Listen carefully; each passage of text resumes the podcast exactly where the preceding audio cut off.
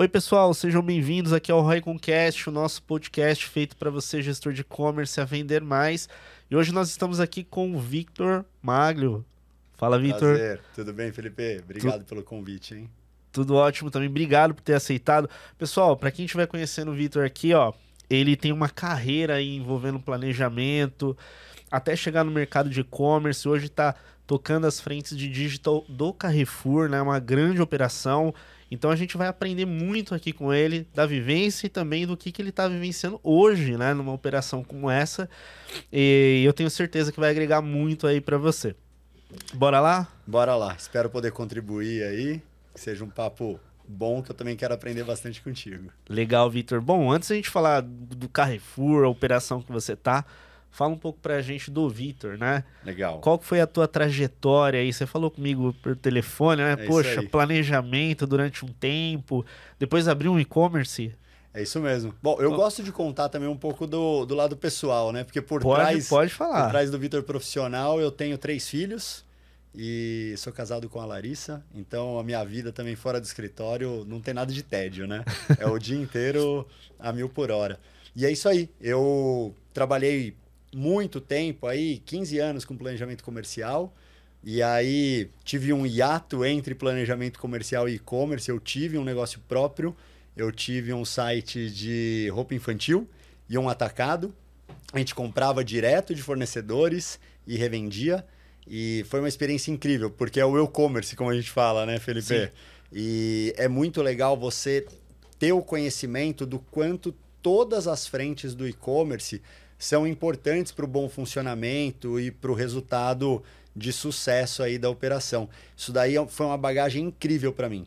Isso me ajuda muito é, a ter o respeito que eu entendo que é fundamental com as áreas que atuam junto com a gente no digital lá no, no Carrefour hoje. Legal. E como que foi, antes até a gente falar da atual, como que foi esse seu período com, com a de moda infantil. É legal. É algo completamente diferente do que você tá fazendo Completamente diferente, cara. E era um negócio muito legal. É, tive um sócio, né, que era especialista na parte de moda infantil. E aí ele já tinha o contato já com as indústrias. Então a gente conseguia montar as coleções junto com as indústrias lá do Paraná. A gente comprava é, essas modas, comprava as grades. E aí, como montar o site era um negócio muito interessante, porque até então eu não tinha vivência de digital, né?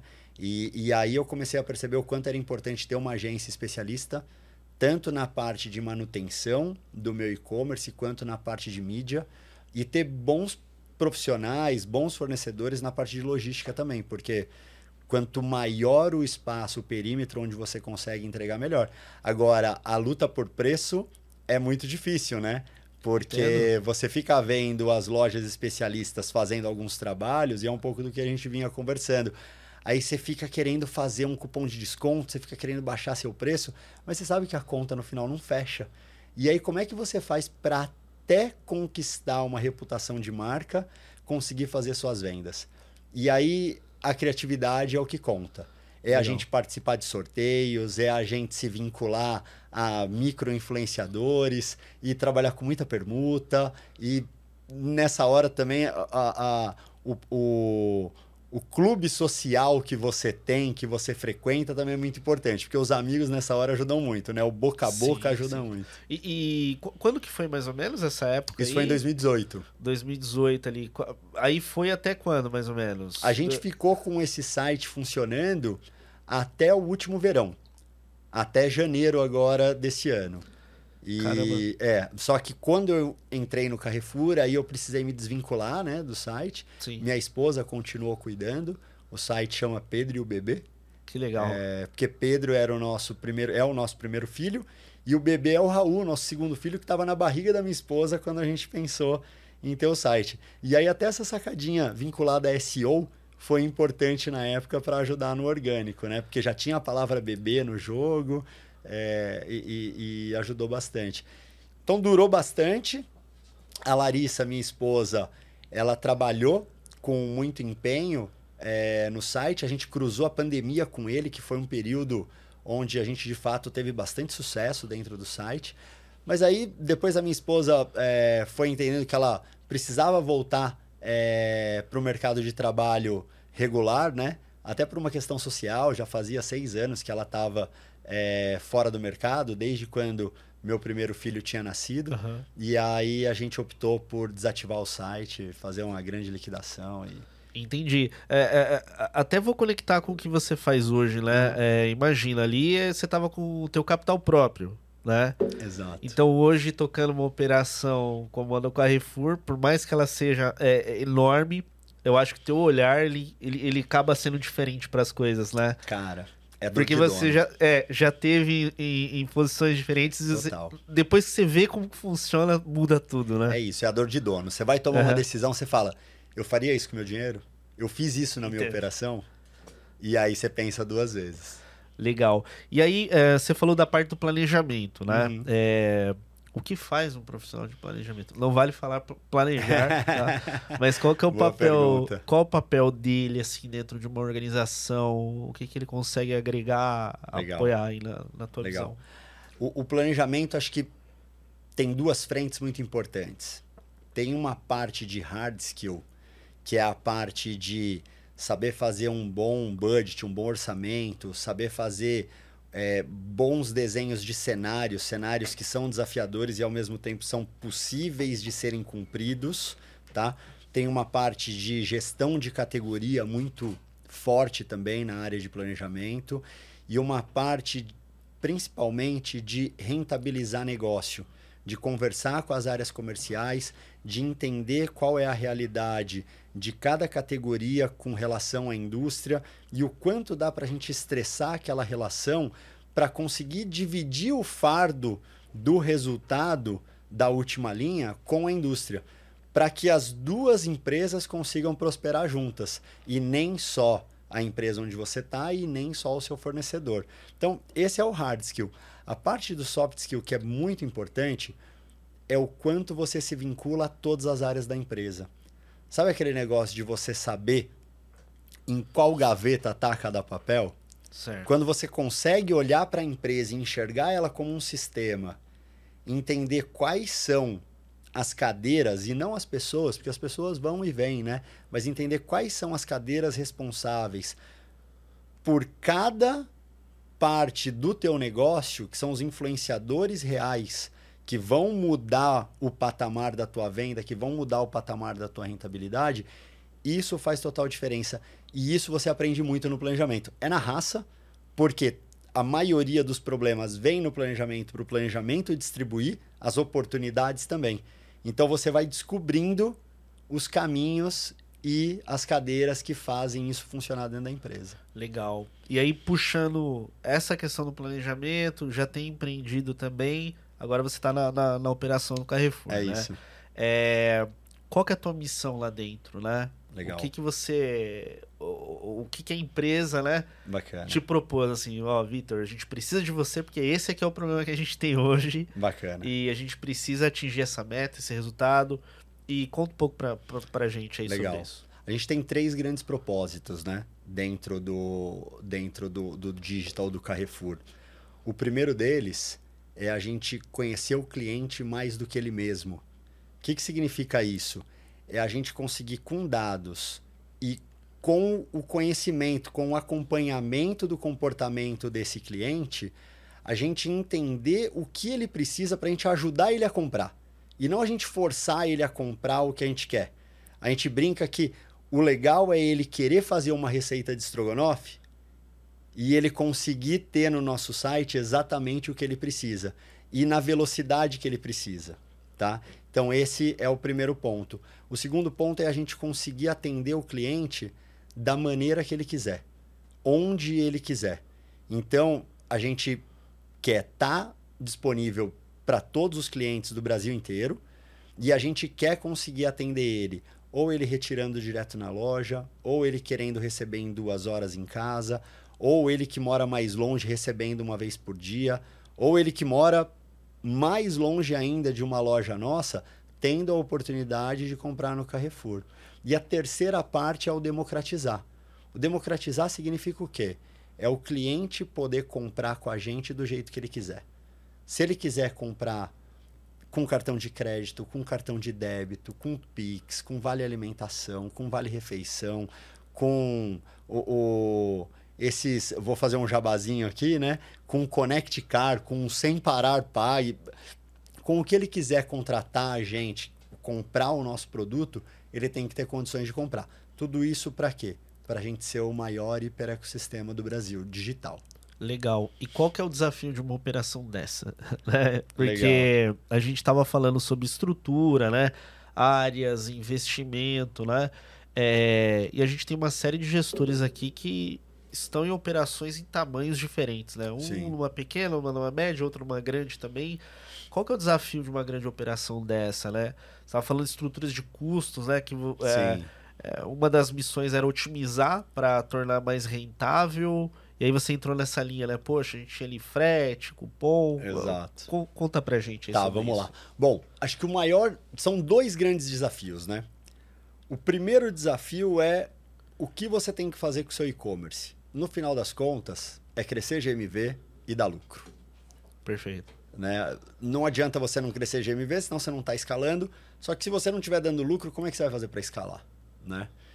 E já, já a gente entra um pouquinho mais nesse, linha a linha aqui para a gente entender com mais detalhes, mas você não vai conseguir mudar nada disso aqui se você não tiver com o seu propósito alinhado com todas as áreas da empresa. Então, acho que o primeiro grande trabalho é um grande planejamento estratégico, um propósito bem definido, para conversar com todas as pessoas que são stakeholders da tua operação, para a partir daí você ter os especialistas de cada cadeira, de cada área que permeia o teu negócio, para você conseguir mexer de fato no teu resultado. Que aí tudo fica mais fácil. Perfeito. E aí a gente começa a atacar. Pô, abriu a, a, os seus custos ali, suas despesas variáveis. Primeira coisa que a gente olhou, pô, a nossa parte de frete e despesa estava muito alta. Aquilo ali corroía, aquilo ali já gastava a nossa margem logo de cara, logo no começo do PNL. A gente chamou o pessoal de transportes, que são pessoas super queridas ali dentro da nossa operação. A gente contou para eles isso, como eles já estavam alinhados com o propósito, eles falaram: cara, a gente tem várias ideias para melhorar isso. Vamos começar a colocar em prática? Muito rápido, no primeiro mês a gente conseguiu reduzir pela metade a despesa variável de frete. E aí a gente foi atacar a próxima parte. Fomos atacar a parte das pessoas que fazem o picking dentro das nossas lojas, tanto para o nosso e-commerce próprio quanto para os last milers. Ali também, baita time que a gente tem, um time espalhado pelo Brasil inteiro, com uma rede fantástica ali que trabalha junto com a gente, uma baita parceira. Ela olhou ela falou: com certeza tem oportunidade de melhorar a nossa produtividade trabalho aqui, um trabalho ali, uma melhoria de gestão, uma melhoria tecnológica. A gente conseguiu reduzir cerca de 40% também nessa despesa variável. E aí a gente chega naquela parte que é, é, é o, o risco que todo e-commerce tem, né? Quero aumentar as minhas vendas. É uma Sim. grande oportunidade agora, vou pôr um cupom. Cara, a hora que a gente viu tanto de cupom que a gente fazia na nossa operação, a gente entendeu que aquilo lá estava mais vinculado a um vício de gestão uhum. do que de fato uma realidade de aumento de vendas. Olhando os dados, a gente começou a perceber que clientes que compravam com a gente quando não tinha cupom também estavam comprando com a gente quando tinha cupom e a gente tirou todos os cupons. O único cupom que é vigente hoje nas nossas redes é o cupom de primeira compra, para o cliente de fato conhecer a gente. A é uma, partir... ativa... uma ativação ali. É uma né? ativação, exatamente. O nosso CAC, inclusive, acaba ficando muito vinculado com o tamanho desse cupom. Né? A gente faz um cupom de 50 reais para 250 reais na primeira compra, que inclusive já dá o gatilho para o frete grátis. Então Perfeito. a gente faz essa, atra... essa atração e a partir daí é o relacionamento com as nossas ofertas.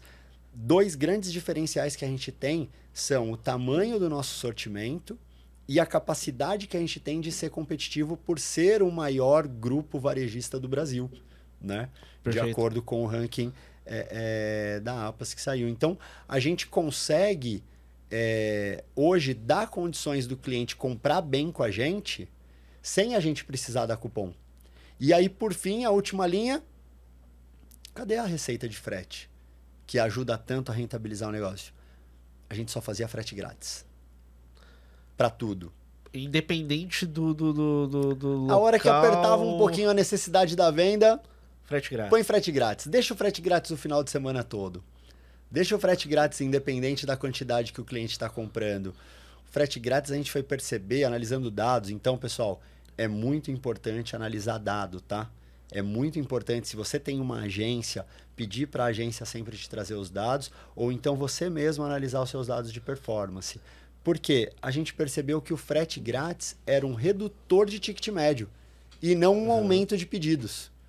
E aí a gente cortou o frete grátis, a gente estipulou um patamar de ticket que a partir dali a gente dá o frete grátis.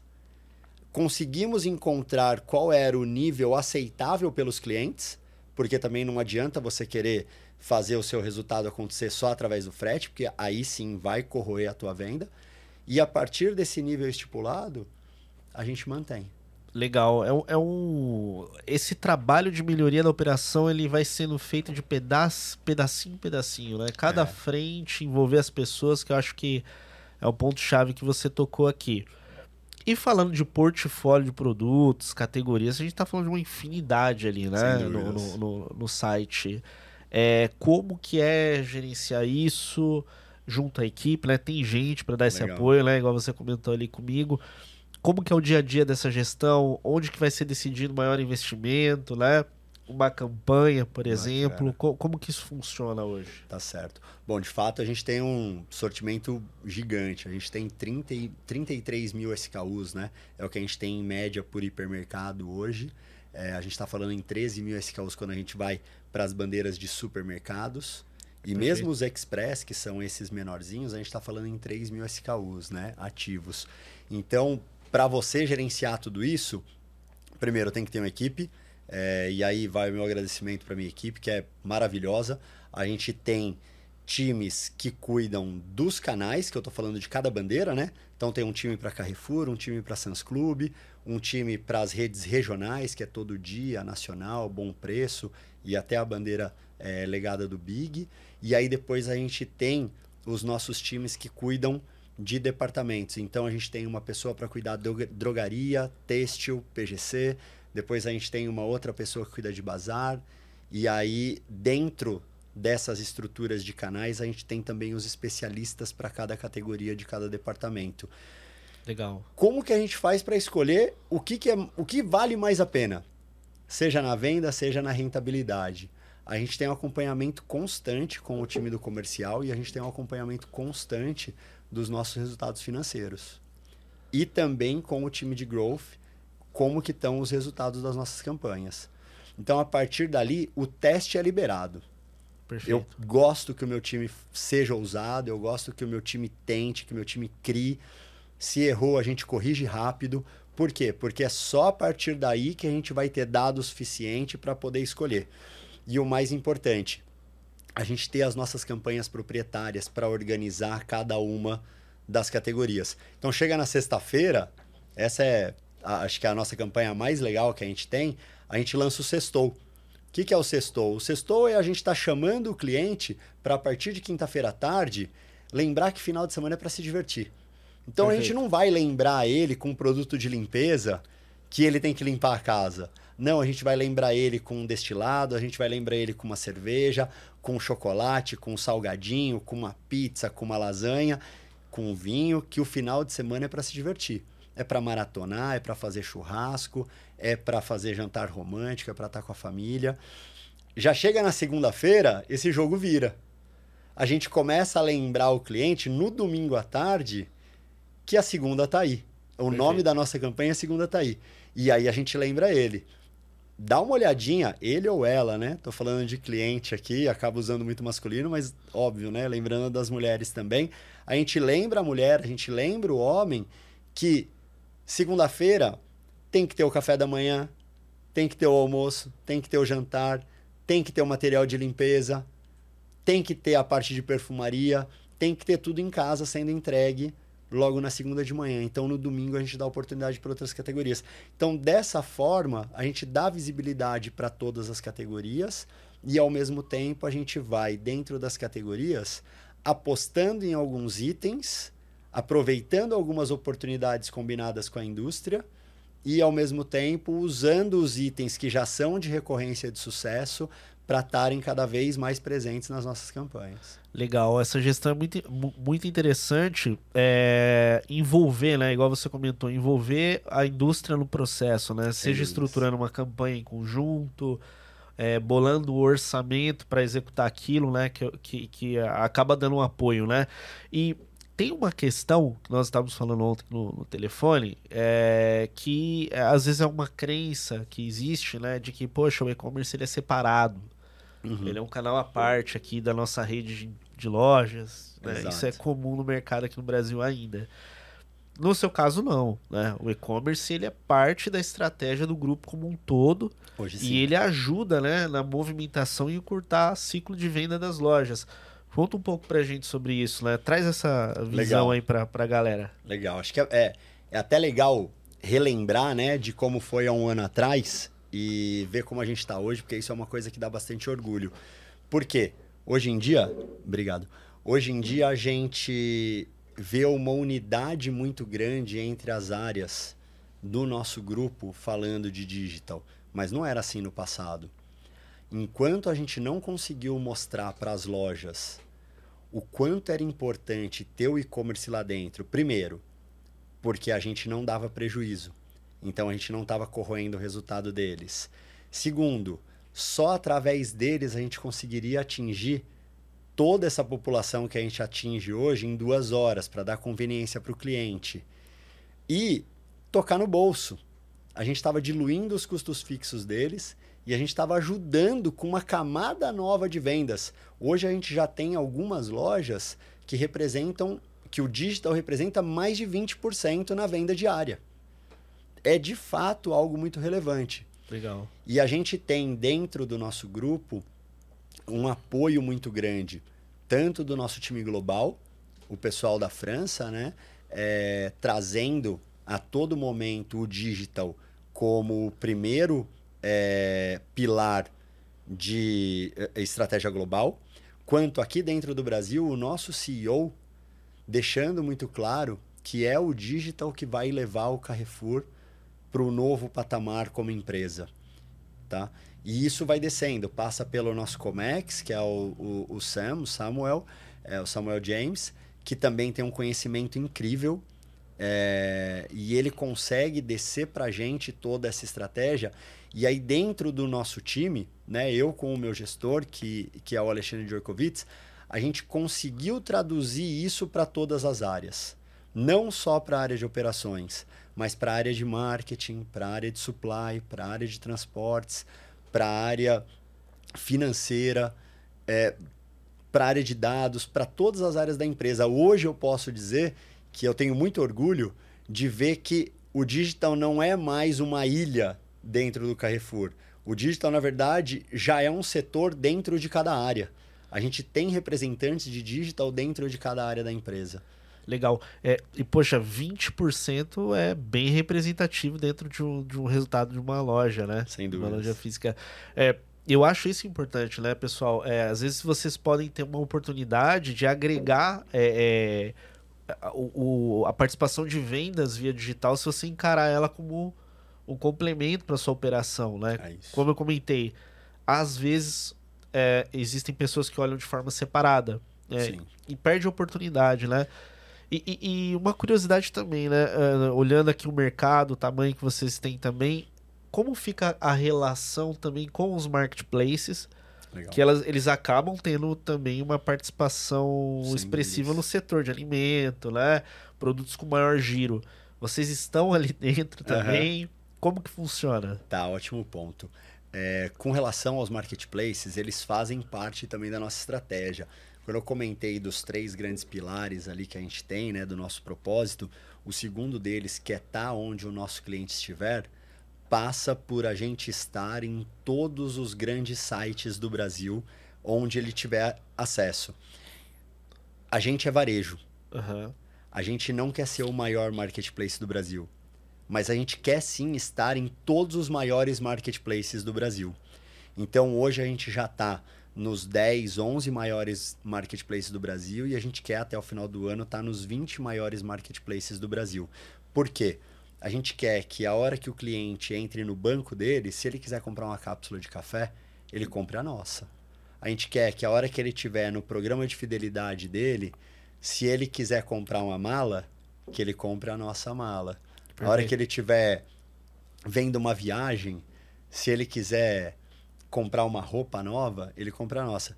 E mais do que isso, nessa hora que ele compra a roupa, se ele quiser entrar no shape, para poder usar aquela roupa no lugar novo, na nossa drogaria ele consegue comprar todos os medicamentos necessários para ele começar a entrar num mundo mais fitness e ele pode também aproveitar os nossos serviços da Alameda de Serviços, que a gente tem serviços inimagináveis ali. Eu convido todo mundo a entrar no site do Carrefour e clicar lá na Alameda de Serviços. Vocês vão ver que a gente tem serviço, inclusive, é, de personal stylist e até essa parte de bem-estar.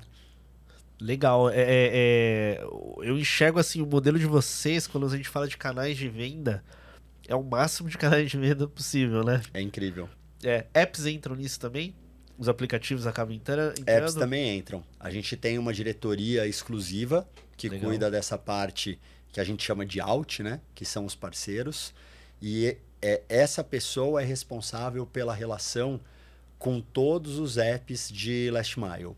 Então, Legal. a gente faz questão de estar dentro também dos apps para o cliente que precisa de uma entrega mais rápida, de algo de primeira necessidade para aquele momento.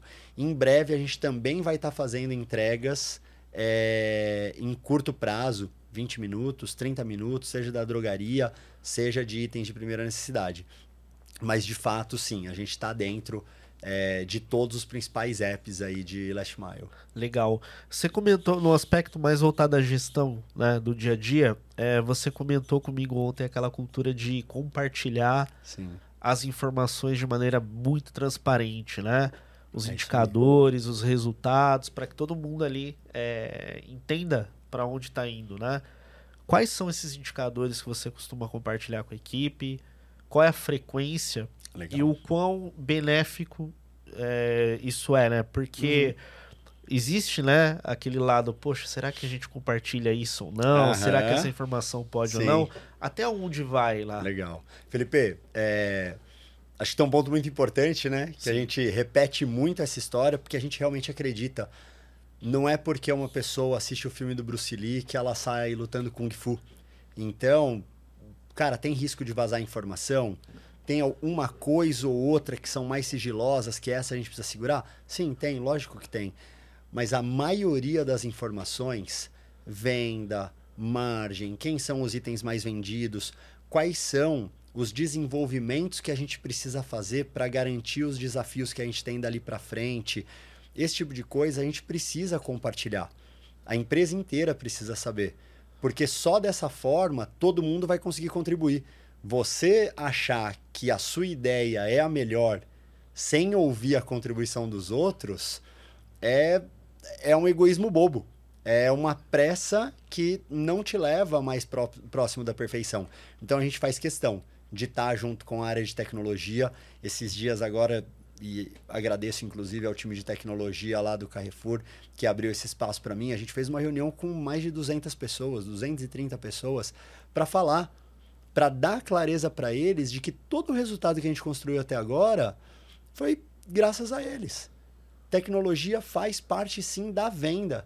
Quando sim. o desenvolvedor está desenvolvendo uma melhoria, está desenvolvendo uma nova entrega, ele não está escrevendo mais linhas de um código. Ele está garantindo o futuro do negócio da companhia. Ele está trazendo GMV em cada linha que ele está escrevendo ali. Da mesma forma, que em cada erro que ele possa cometer ali é uma tentativa que vai gerar aprendizado para ele fazer melhor. Então a gente precisa que essas pessoas estejam num ambiente propício à inovação, que eles possam tentar. E isso não só com a área de tecnologia. A gente faz questão de estar semanalmente também com o time de operações, a gente faz questão de estar praticamente diariamente com o time de growth e por aí vai com cada um dos times da empresa, a gente tem uma frequência diária, semanal ou mensal de alinhamento, tanto da gente contar onde a gente está para eles, quanto deles contarem para a gente onde eles estão. Porque já virou uma troca mútua. Os, as duas áreas se interessam pelo que a outra está fazendo e pelo que a outra precisa, principalmente. Teve uma pergunta para mim esses dias que foi: como a gente faz numa empresa, e acho que isso vale para a maioria das empresas, para a loja se aproximar mais do digital, principalmente pensando em empresas multicanal, né? Minha resposta foi simples: não tem outro caminho, é empatia. Você precisa ir até a loja e perguntar o que, que a pessoa precisa. Se ela não está ajudando, é porque ela ou é porque ela não entendeu, ou é porque ela não sabe o que ela tem que fazer. Porque ninguém acorda e fala, hoje eu não vou contribuir para a companhia. né? Todo mundo quer que a companhia cresça. Sim, sim. Talvez ele só não saiba o caminho. Se você for lá alinhar o propósito com ele, der clareza nos teus objetivos e perguntar para ele o que ele precisa, mas de maneira genuína, porque ele vai te falar e aí você vai ajudar ele. A partir daí o caminho está construído. A partir daí a parceria não fecha mais. É, e, e, essa troca que você falou e ouvir, eu acho que ela é importante, né, Vitor? Porque às vezes você está no dia a dia ali resolvendo, buscando alcançar algum resultado e, né, e, apoiar a equipe. Só que muitas vezes aquela ideia que aquela pessoa tem, ela pode fazer, é, pode fazer diferença, né? Isso. Só que precisa ter um espaço para que ela é consiga é, é pontuar, né? E aí esse aspecto de pessoas é interessante, eu queria ah, entrar um pouco né, nesse ponto com você. Legal. Como que é, é no, no, no, dia a dia para você? Você tem rituais específicos seus que você gosta de fazer com o teu time? Você gosta de fazer um acompanhamento ou um, um desenvolvimento individual de alguma pessoa, membro da equipe? Como que é essa dinâmica sua? Legal, ótimo ponto, Felipe. Essa parte de gestão é fundamental. Aí acho que não só é, para o profissional de e-commerce, né? Eu acho que para todos os profissionais, até como vida, é, é muito importante você olhar para o lado, olhar para o seu time e garantir que as pessoas estão se desenvolvendo. Principalmente para que algum dia elas possam ocupar o seu lugar, né? E você possa dar os seus próximos passos também. Então, tenho sim. Semanalmente a gente faz reunião as reuniões comerciais, né? Que não Sim. tem jeito, que é quando a gente vê os resultados, é quando a gente projeta as ações dali para frente. A gente tem as reuniões que são do time com outras áreas e aí eu participo junto, primeiro para mostrar a cadência, para mostrar o que, que a gente precisa, como é o comportamento esperado dentro daquela reunião e a partir dali, cada vez mais eu vou dando autonomia. É sempre o mesmo processo começou um assunto novo, começou a se relacionar com uma área nova, a primeira reunião eu puxo com o time junto para o time entender qual é o caminho que se espera que seja seguido, mas a partir dali eu tenho que dar autonomia, porque ele não vai conseguir ser o Vitor na reunião. Ele vai dar a cadência dele, ele vai dar o ritmo dele, mas o mais importante, garantindo que os valores sejam preservados. O Perfeito. valor de parceria, o valor de confidencialidade e o valor principalmente de focar no resultado. A gente não está ali para ficar vendo quem tem mais culpa de um tema. A gente está ali sempre querendo dar o próximo passo. Isso funciona muito bem e eu gosto de dar abertura para o time, para o time me acessar a todo momento. Eu acho que é fundamental para um gestor ele ser acessível. É fundamental para o gestor almoçar com a equipe, tomar café da manhã com a equipe, um momento de liberdade ali, voltando para casa, né? A maioria das pessoas aí que deve estar tá assistindo a gente deve ter aquele percurso até voltar para casa, Sim. conversar, inclusive conversamos ontem, né, Felipe? É, então, eu acho que é importante a gente deixar é, o nosso tempo disponível para o nosso time. Hoje eu tenho mais de 40 pessoas, né, que eu lidero. É, se eu quiser marcar meia hora com cada um para conversar individualmente na semana, acabou minha semana. Então eu preciso me deixar disponível para quando eles precisarem de mim, eles me acessarem e empoderar eles, mostrar para eles o quanto de confiança eu tenho neles, para eles arriscarem, fazerem o trabalho deles e darem cadência. Eles deixarem o legado deles. Perfeito. Perfeito. Eu acho que você resolveu um ponto, estava me contando ontem por telefone, que é conseguir zerar os Kinder Ovos abaixo do valor que ele é cobrado hoje. Para quem não entendeu, vou perguntar, vou pedir pro Vitor explicar essa estratégia para vocês aqui, como que eles conseguiram fazer uma venda baixa desse produto que desde a minha infância vem subindo. É isso. Brinca brincadeiras à parte. Mas como que, é, que foi essa estratégia que você estava me contando ontem para estimular é, o consumidor, né? E, obviamente, aí aumentar o ticket. Legal, essa história é muito boa, né? Vou até é, fazer um parênteses aqui e explicar por que, que a gente faz isso desse jeito, né? Certo. A gente comenta muito e a gente difunde essa cultura dentro da nossa equipe que é, é, se o e-commerce se assemelha a alguma coisa, a gente entende que ele se assemelha a um carro de corrida, a um carro de, de enduro, né? É, por quê? Porque o carro por si só, ele é todo hardware, ele é toda a metodologia, ele é toda aquela carenagem que você precisa para fazer o usual, para fazer o de sempre. O que muda é o piloto e o copiloto. O copiloto aqui no caso é o líder, que dá a direção e dá condições desse piloto arriscar. E se esse piloto erra, ele tem que corrigir rápido. E quando ele consegue acertar, tem que vibrar muito e não perder o foco no resultado. Então, isso é uma concepção de cultura que a gente tem muito forte dentro do digital. Tendo isso claro, aí eu vou contar essa história que é muito interessante do Kinder Sim. Ovo. É, a gente desafia muito o time, né? Cara, testa elasticidade, vê o que funciona, lança uma campanha nova. E aí um dia, o pessoal do time virou para mim e falou: Vitor, vamos lançar uma campanha nova, chama TBT. Você sabe o que é TBT, né? Falei, sei, sei que é TBT, é lembrar algo lembrar. do passado. Sim. Então, nós vamos fazer preços de 10 anos atrás. Eu falei, meu Deus, para onde vamos? Falei, mas vamos nessa, vamos ver o que vai acontecer. Eles conseguiram negociar com a indústria duas mil. Isso junto com o time do comercial. Vai aqui meu agradecimento ao time comercial, que é incrível. É, conseguiu negociar com a indústria duas mil peças de Kinder Ovo para a gente vender a um real. Para quem não sabe, o Kinder Ovo hoje custa cerca de 12 reais. Colocamos todas as travas, ligamos campanha, colocamos no banner principal do site e fomos almoçar. Falamos, até o final do dia, vamos ver se vende esses 2 mil SKUs aí. Eu queria ter sido impactado por essa campanha. Você me contou. Cara, foi incrível. Em uma hora a gente voltou, a gente tinha vendido 26 mil Kinder Ovos. Primeiro, a, a primeira é, é, reação é o desespero. Uhum. Meu Deus, o que, que aconteceu? Mas depois, a hora que a gente analisa, tem algumas coisas importantes nessa história. Primeiro, accountability. Quando eu fui conversar com o time, o time falou: Vitor, vendeu 26 mil peças. Nós já estamos vendo quais são as lojas que não vão ter estoque para entregar. Nós já estamos conversando com o supply, já estamos conversando com o nosso atendimento ao cliente. Um abraço, inclusive, para o pessoal lá da Central de Soluções para todos os clientes saberem quando a gente vai entregar esses Kinder Ovos. Já estamos conversando com a indústria para a gente também não arcar com o prejuízo sozinho, uhum. tá? Para também não ter prejuízo. Já sabemos agora qual é a trava correta, porque essa não é a correta. E para Black Friday a gente tem que usar a trava correta para não acontecer mais isso. Sabemos qual é a, a, a, o tamanho da elasticidade que a gente tem de preço dentro do nosso e-commerce, o quanto funciona isso. E o principal, a gente descobriu uma forma de reduzir nosso CAC e trazer 8 mil novos clientes com CAC de 10 reais.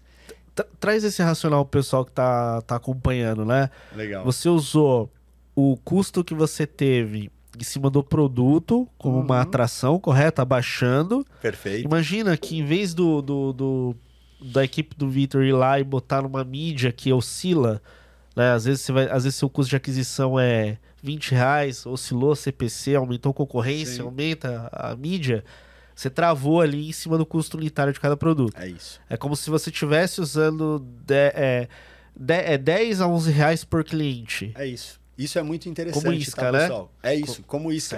Se vocês tiverem um fornecedor, tiverem um produto onde vocês consigam setar um preço muito agressivo e que dê algo em torno de 10, 11 reais, enfim, abaixo do seu custo de aquisição, se seu custo de aquisição for 50, uhum. você quiser fazer algo de 10, 5, se seu custo de aquisição for 100, se você quiser fazer algo de 10, 20, aí vai a gosto do cliente, vamos chamar assim. Mas o mais legal é que a partir dali você tem setado qual é o seu custo de aquisição. Já deixa a tua campanha de relacionamento com esses clientes pronta. Porque depois de você atrair eles, eles já sabem o que é o teu e-commerce, você começa a mostrar para ele todo o resto do portfólio que você tem disponível para ele poder comprar, para ele poder acessar, para ele poder se servir. Então, é um caminho muito interessante de ser feito. A gente já fez isso mais algumas vezes. A gente fez isso com ovos de Páscoa também, agora na última Legal. Páscoa. A gente fez isso com algumas batatas. Funciona muito bem. Lembrando que, fora o, o produto que atraiu, geralmente o consumidor que foi, ele vai comprar mais coisas. Sem dúvida. É, é- esse é outro ponto, né? É isso. E isso também é importante, você garantir que o teu site tenha um ticket mínimo de compra. Porque a gente deixou liberado dois Kinder Ovos por pessoa. Perfeito. né? A partir do momento que você libera do- três Kinder Ovos por pessoa, a gente tinha liberado. Esses três Kinder Ovos, eles iam dar três reais. Fazer uma entrega de três reais, de fato, não é rentável. Então, é importante você ver dentro da tua rentabilidade, dentro do que você pode gastar para essa oferta, qual é o ticket mínimo que você quer que seu cliente compre. E aí você seta isso no seu site. E você já pode deixar algo próximo, um ticket para você dar o frete grátis. Porque aí você vai fazendo o cliente fazer esse é, é, complemento de compra. E isso ajuda ele a conhecer o teu sortimento. E mais uma vez, o que depois você perceber que ele acessou e não comprou, você monta uma, uma régua de relacionamento para poder mostrar para ele quando você tiver numa condição mais atrativa dele comprar ou algum complemento com relação ao que ele buscou e de fato comprou. Legal, Victor. A gente conversou ontem também sobre o mercado de comunicação, as agências, né, as Uhum. consultorias. E eu queria entrar nesse ponto com você que é interessante. Para uma estrutura igual a, a- a sua, como que você vê é, as consultorias, as agências, as assessorias hoje versus há anos atrás, né? O que, que de fato elas agregam numa operação igual a sua? Qual que é o papel delas? Legal. Porque você tem uma house, né? Igual você Sim. comentou, tem um time interno. Como que é essa mescla, né? Onde que, que existe é, pontas que você enxerga benefícios nas duas estruturas? Porque a gente tem gestor de e-commerce que está estruturando time interno, Sim. né? Tá passando por isso. Outros não têm time interno, delegam tudo. Outros mesclam, né? Perfeito. Qual que é o benefício da, da- da- dessas duas estruturas, por exemplo? Legal.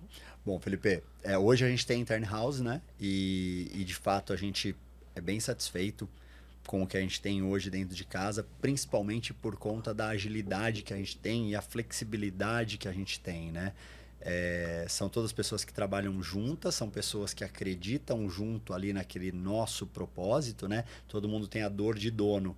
Então, no momento que a gente precisa acelerar uma campanha, ou no momento que a gente precisa gerar uma nova campanha, ou no momento que a gente tem uma oportunidade de última hora que a gente conseguiu negociar com a indústria, e isso é sábado de manhã, né? E a gente precisa salvar o resultado ali é, do final de semana ou do final do mês, enfim, a gente tem sempre essa pessoa do time junto com a gente pronta para desenhar algo é, muito é, customizado, a maneira que a gente precisa para aquela situação. E, inclusive, por eles conhecerem bastante do negócio junto com a gente, muitas vezes eles percebem. A gente está fazendo aqui uma campanha de performance em social, mas, cara, a gente está colocando tantos produtos com tanto preço legal aqui dentro, não é legal a gente virar para uma outra campanha de afiliados, por exemplo? Acho que estamos nesse momento. Vamos virar? Então, essas sacadas que existem pelo conhecimento de negócio muito amplo, muito profundo que esse time tem, é, para mim é o maior benefício. Legal. Na outra mão, quando a gente pensa é, numa consultoria, quando a gente pensa numa agência especializada nessa parte de digital, o grande benefício que eu vejo é a parte do benchmark. É a, é a parte, é um pouco do que a gente está conversando, né? A gente fala sobre ferramentas, você traz para mim quatro exemplos que deram certo, três exemplos que podem melhorar. A gente fala sobre alimentar, você traz para mim outros cinco exemplos. A gente consegue trocar muito mais e eu consigo é, criar um ambiente é, de é, comparação muito mais rápido na minha cabeça. Tá? Então, para mim, acho que essas são as grandes diferenças. A Intern House ela consegue cada vez aprofundar mais no seu negócio e andar muito junto com você, enquanto a consultoria tem uma visão externa muito mais ampla e com análises muito mais prontas para te entregar. Eu vejo que também somado à tecnologia, né? Eu vejo pela própria operação lá, é, a gente tem tanta modificação seja nas plataformas de mídia, tecnologias de, de inteligência artificial fazendo parte hoje em dia, né, do dia a dia, que é, o perfil do, do profissional ele acaba sendo muito mais valorizado na questão analítica e criativa de pensar em soluções e analisar aquilo que está acontecendo do que ir meter a mão ali no operacional apenas, né? Sem dúvidas. Eu, eu, eu particularmente vi muito disso né, nesses 10 anos, do que foi mudando dentro das execuções, sabe? Uhum. Nossa, eu lembro de uma época que é, é, embora tinha tecnologia, era muito braçal as coisas. Uhum. O e-mail marketing tinha que fazer um PSD, depois fazer um HTML, tudo bonitinho. Era, era estático. Estático, exato. Hoje a gente tem recursos aí dentro de plataformas de CRM que você estrutura um esqueleto e você customiza dinam- de forma dinâmica a, a comunicação, vai para um SMS, vai para um WhatsApp, né? E esses canais de comunicação, ele- eles fazem parte da estratégia de CRM também do, do Carrefour, além do e-mail, além do app. Então, Legal. o WhatsApp, SMS acaba entrando também no, no- na estrutura? Cada vez mais, Felipe, a gente quer atacar é, as situações, as oportunidades, com o maior número de meios de comunicação com o cliente. Por quê? A gente acredita que o cliente já está cansado de ele ter que se adaptar às nossas formas de se relacionar com ele. A gente tem um exemplo, né? É, que uma pessoa vai e compra uma churrasqueira. Certo. E aí você pega e fala: Hum, comprou uma churrasqueira. É agora que eu vou oferecer uma carne, né? E aí você oferece para a pessoa uma carne, para ela parcelar, um kit churrasco para ela parcelar, para ela retirar na loja, e você manda isso para ela por e-mail. E aí não vem o retorno, você fala: Meu Deus, mas comprou a churrasqueira e não quer a carne. Aí depois você vai entender quem é a pessoa. Aí você percebe que ela comprou a churrasqueira para outra pessoa, não era para ela. Ela nem Aham. come carne. Você percebe que ela não paga nada no cartão, ela só paga no Pix. Você percebe que ela não gosta de ir na loja, ela gosta de receber em casa. E você percebe que ela nem usa o e-mail pessoal dela, porque ela passa o dia inteiro no trabalho. Então, na verdade, você tinha que ter conversado com ela pelo WhatsApp. Então, é muito enviesado por esse tipo de situação, a gente tem feito cada vez mais testes usando, sim, é, uma ferramenta que a gente tem hoje de um parceiro nosso para CRM. A gente está subindo todas as nossas bases, cada vez mais bases de todos os canais, não só do digital, mas também do físico ali dentro Legal. para a gente poder criar diferentes formas de campanhas de acordo com o perfil e com o momento daquele cliente e não só a última coisa que ele comprou ou que ele mais comprou nos últimos seis meses, tá? E fazendo grupos de teste, Legal. conversando com alguns deles através de WhatsApp, alguns deles por SMS, algum deles por e-mail e ao mesmo tempo cruzando também formas de meio de pagamento, formas de entrega, para a gente ir criando clusters de clientes na real jornada que ele se relaciona com a gente. E não só olhando um dos cinco pilares da jornada dele de relacionamento com a gente. Legal, Vitor. Fechar uma pauta aqui final dos eventos que nós temos, né? É, Vai participar também dos eventos desse ano, VTEX, com Fórum. certeza. Vai palestrar também? Vou palestrar no VTEX Day, vou palestrar no dia 6, às 15 horas. É, quem estiver por lá, faço questão de convidar. A gente vai falar sobre ativação de Big Brother.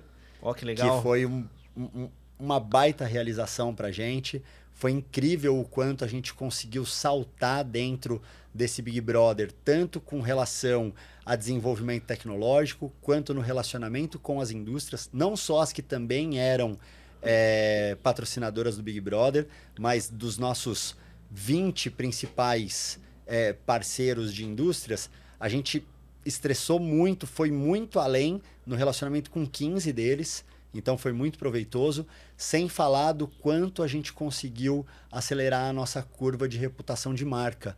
A gente Legal. conseguiu é, é, interpolarizar uma visão de marca que a gente tinha é, de 30% positivo para 70% positivo.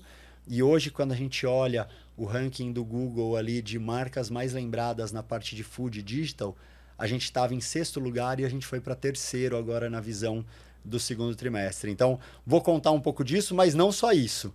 Quem é, é, tiver curiosidade, eu vou contar um pouco de quais são os aprendizados que a gente tem de estar dentro do Big Brother? Desde a hora que a gente recebe a oportunidade e precisa aprovar um business plan com o CFO em menos de 24 horas. Aí começa a aventura. Tem muita coisa legal para vocês é, é, conhecerem lá no dia 6 às 15 horas lá no VTEX Day. Ó, que legal, hein? Quem tiver no evento, aproveita essa palestra do Vitor aí para entender. E, poxa, convencer o financeiro nunca é fácil, né? é, Filipão, com certeza, cara. É, eu já passei já por, por situações em outras empresas, é, estando junto do digital ou não, é, em que o financeiro olhava e falava: Mas eu vou pôr mais dinheiro aqui no digital, eu preciso colocar porque o mercado quer a minha empresa digital, mas eu não estou vendo esperança de retorno ainda. Então, é um pouco do que a gente falou, né, Felipe? Uhum. É crucial, gente. Para você querer que o financeiro te ajude, você precisa ajudar ele. Você precisa garantir a saúde financeira do teu negócio, você precisa garantir a saúde financeira da tua operação. Se ela ainda não dá lucro, é muito importante você ter caminhos bem desenhados para mostrar quando você vai dar lucro. Porque aquela história de daqui cinco anos eu vou ter uma base grande e eu vou poder gastar menos e vai dar lucro, é, é, é, é, difícil de emplacar né, num plano estratégico. Você precisa ter planos de mais curto prazo. Você precisa mostrar o como você vai melhorar o seu retorno financeiro e como você vai aumentar suas vendas em planos de três meses. As empresas hoje trabalham com planos no máximo de três meses. Tem também os planos estratégicos de 5, 10, 15, 20 anos. Mas o trimestre é o que fecha a conta. É ali que você precisa mostrar o teu plano. E aí o teu financeiro vai agradecer, teu financeiro vai jogar junto com você e quando você precisar dele, ele vai te ajudar. Perfeito, Vitor. Vitor, queria te agradecer por esse episódio com a gente. Passou rápido na sua visão ou demorou? Passou muito rápido. Muito, né? Pra mim faz uns 20 minutos que a gente tá conversando.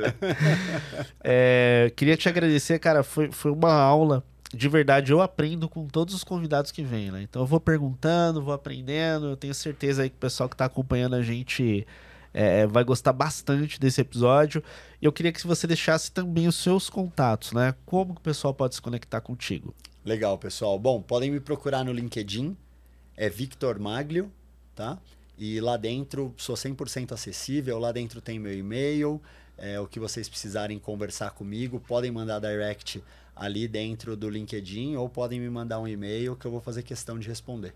Boa. E quem, novamente, quem estiver assistindo esse episódio antes do evento, vá para o evento da Vitex ver a palestra do Vitor. É isso aí. Felipe, muito obrigado, viu? Eu que agradeço. Pessoal, para quem gostou, deixa o um comentário aqui, teu like, se inscreve no canal e compartilha. A ideia aqui do nosso podcast é ajudar você, gestor de e-commerce, com muita informação rica de qualidade.